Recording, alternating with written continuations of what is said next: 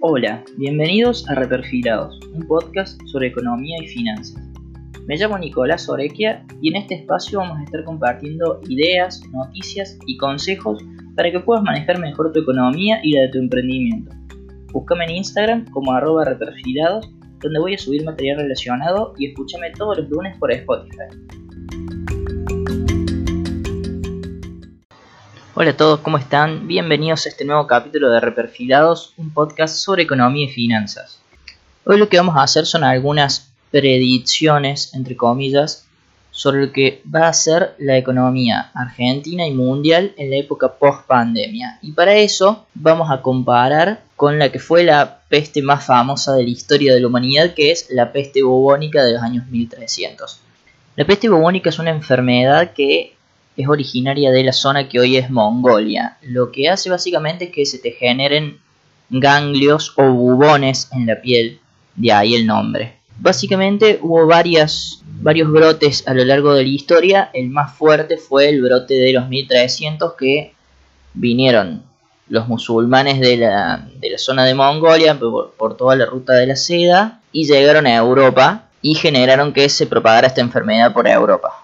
Hoy sabemos que la peste bubónica está generada por una bacteria que se propaga por las pulgas de las ratas, pero en ese momento no se sabía mucho, entonces había muchas teorías de que en realidad se daba por eh, el aire húmedo o la gente directamente pensaba que era un castigo divino a los infieles, entonces no había muchas formas de tener un, un, buen tratamiento a la enfermedad, lo que generó que se propagara tanto como se propagó y que muriera tanta gente como finalmente terminó muriendo. En realidad lo que nos interesa en este podcast no es la cuestión sanitaria, sino la cuestión económica y hacia eso vamos. Hay un libro que se llama ¿Por qué fracasan los países? de Darren Acemoglu y James Robinson, que la verdad para que le interese la economía se lo recomiendo porque es un librazo. Habla un poco de la peste bubónica de fines del siglo XIV. Bueno, como ustedes saben, hagamos un poco de historia. Por el año 1300 Europa tenía un sistema feudal, entonces tenían los reyes, los señores feudales eran los dueños de la tierra y tenían a los campesinos que trabajaban para ellos. En el medio de, esta, de este contexto histórico viene la peste bubónica y mata a un montón de gente, entonces genera que Europa se quede con poca población. Entonces al haber menos población, lo que pasó fue que los señores feudales tenían menos campesinos para labrar la tierra. Entonces en algunos países de Europa Occidental, como por ejemplo en Inglaterra, lo que generó fue que estos campesinos, al ser menos, tuvieran más poder y empezaran a exigir cosas.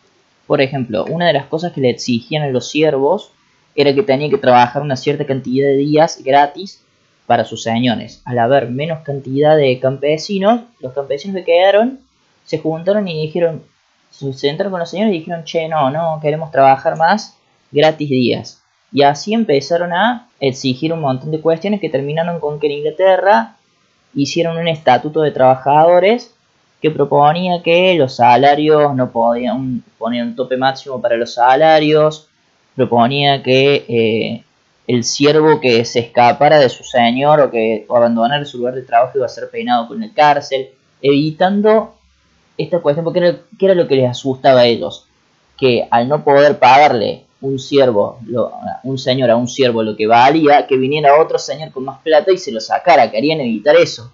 Entonces pusieron este estatuto de los trabajadores para evitar eso, ese intercambio de siervos. ¿Qué pasó? Que los campesinos se rebelaron, hicieron una rebelión en Londres, tuvieron bastante éxito y quedó sin efecto ese estatuto de los trabajadores. Entonces la peste negra, uno de sus efectos secundarios fue que los campesinos tuvieran más poder para empezar a definir condiciones laborales para ellos, ¿no?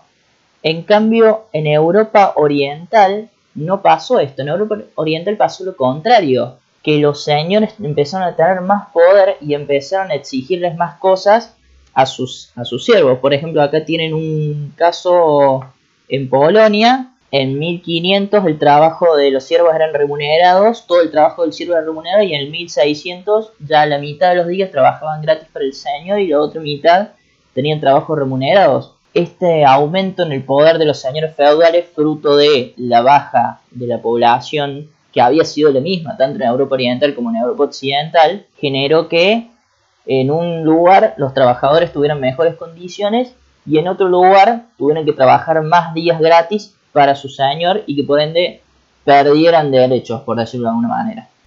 Esto en realidad que tiene que ver, no les voy a spoiler el libro para que por si alguno lo, lo quiere leer después, pero básicamente de lo que habla es de cómo las instituciones de un país condicionan o no su, desarrollo económico. Entonces, ¿qué es lo que dice? Al haber ciertas instituciones más abiertas o más inclusivas ante ciertos eventos críticos, estas instituciones van a determinar que un país se desarrolle por un lado o se desarrolle por el otro. Claramente, entre Europa Occidental y Europa Oriental había pequeñas diferencias de instituciones que generaron que en Inglaterra los campesinos pudieran utilizar su poder para establecer mejores condiciones de trabajo y que en Europa Oriental no. Eso es básicamente lo que quiere decir este libro y en eso nos vamos a basar para hacer este análisis comparativo entre la peste bubónica y el coronavirus que no, nos aqueja hoy.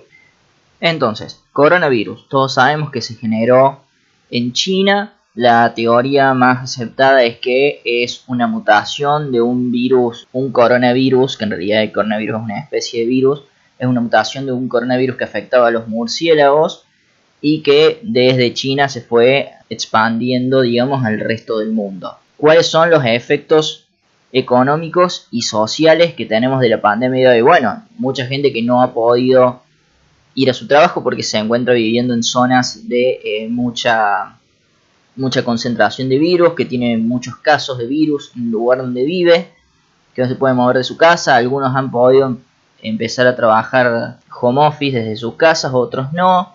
Eh, otros han tenido que empezar un podcast sobre economía porque estaban medio, medio el vicio. Pero en definitiva lo que ha generado esta pandemia es que nuestras, nuestras costumbres sociales y nuestras costumbres de consumo cambien y que eso nos afecte a nivel económico. Nos afecta a nivel económico porque mucha gente no está trabajando y por ende no está cobrando, porque muchas empresas no están trabajando el 100% de su potencial y eso genera que no facturen lo que sabían facturar antes y nos afecta también porque las cosas que estamos consumiendo no son las mismas y eso es lo que vamos a ver en este análisis.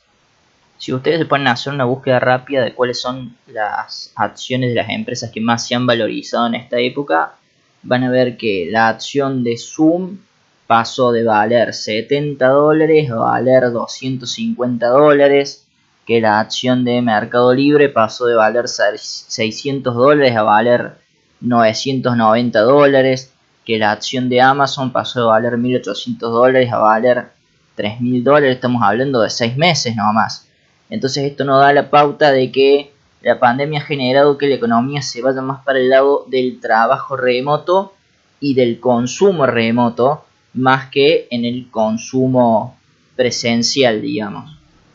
Por otro lado tenemos también las proyecciones de la economía del Fondo Monetario Internacional que prevén para este año a nivel mundial una caída del PBI del 5% y a medida que nos enfoquemos en ciertas zonas específicas, por ejemplo que para América Latina y el Caribe ya predice un 10% de caída, para Estados Unidos un 8%, para la zona euro un 10,2%, entonces uno dice, ¿cómo puede ser que ciertas acciones suban tanto mientras se está diciendo que la economía mundial va a caer. Bueno, en realidad lo que va a pasar es que la evolución de nuestros países va a depender de qué tan rápido nos podamos adaptar a esta economía que tiene que ver con lo remoto, con el consumo online, con el trabajo online y en la medida en que nuestras empresas también se puedan adaptar a esa medida de trabajo y abandonen formas de trabajo que ya venían caducas de antes, pero que la pandemia ha generado que este cambio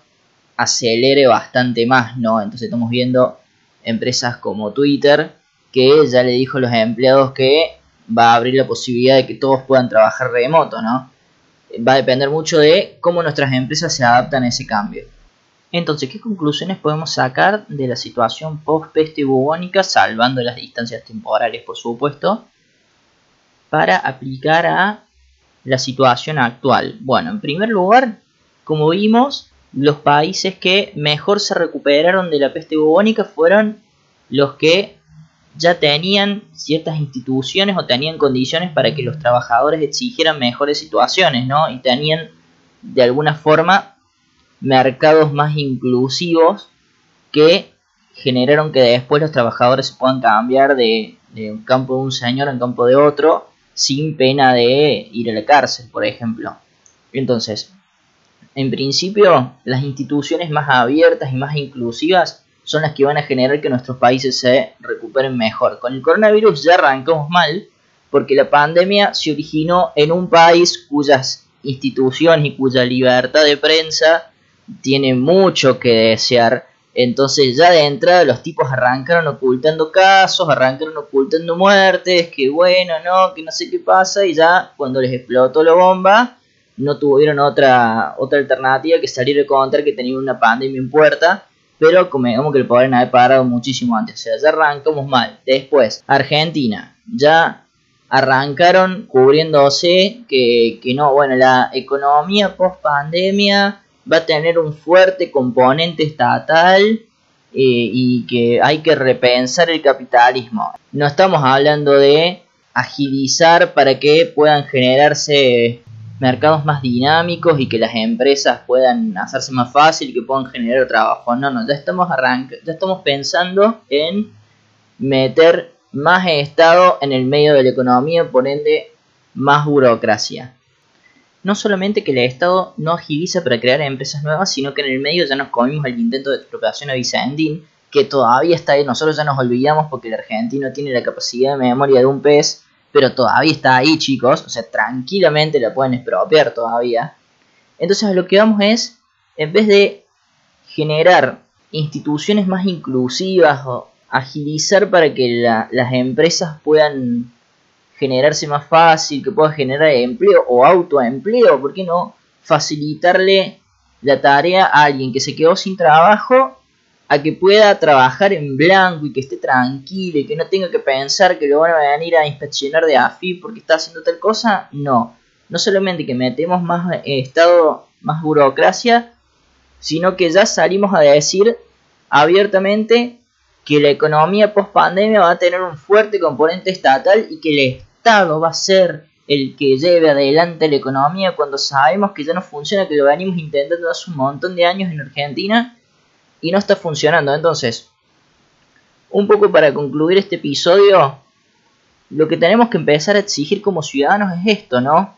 Mayor libertad de empresa, que los privados tengamos parte en la solución de la economía argentina y nosotros no, no somos especuladores ni, ni gente mala que quiere hacerse millonario porque sí, sino que realmente alguien que tenga una buena idea de negocio puede ser una solución, aunque sea parcial para la Argentina, y puede generar trabajo como lo genera, como lo genera por ejemplo Mercado Libre, que hoy es una de las empresas más grandes de la Argentina, por lo menos a nivel de capitalización bursátil, y genera un montón de puestos de trabajo. Entonces nosotros como ciudadanos tenemos que empezar a pensar en eso, tenemos que empezar a exigir eso y tenemos que tener en cuenta a la hora de votar cuáles son las personas y los partidos políticos que proponen mayor libertad de empresa y cuáles son los que proponen mayor Estado. Bueno, y esto ha sido todo por hoy. Muchísimas gracias a todos por el aguante de toda la semana. Síganme en Instagram, en arroba reperfilados. Cualquier duda que tengan, algo que les haya quedado a mí en el tintero, que no hayan entendido nada, porque por ahí soy malo explicando y todavía no me di cuenta me escriben, me dicen, che, Nico, explícame mejor esto que no se entendió, un tema que, que quieran que hablemos en algún episodio, me lo proponen y yo lo estudio. Un abrazo grande a todos y nos vemos el lunes que viene.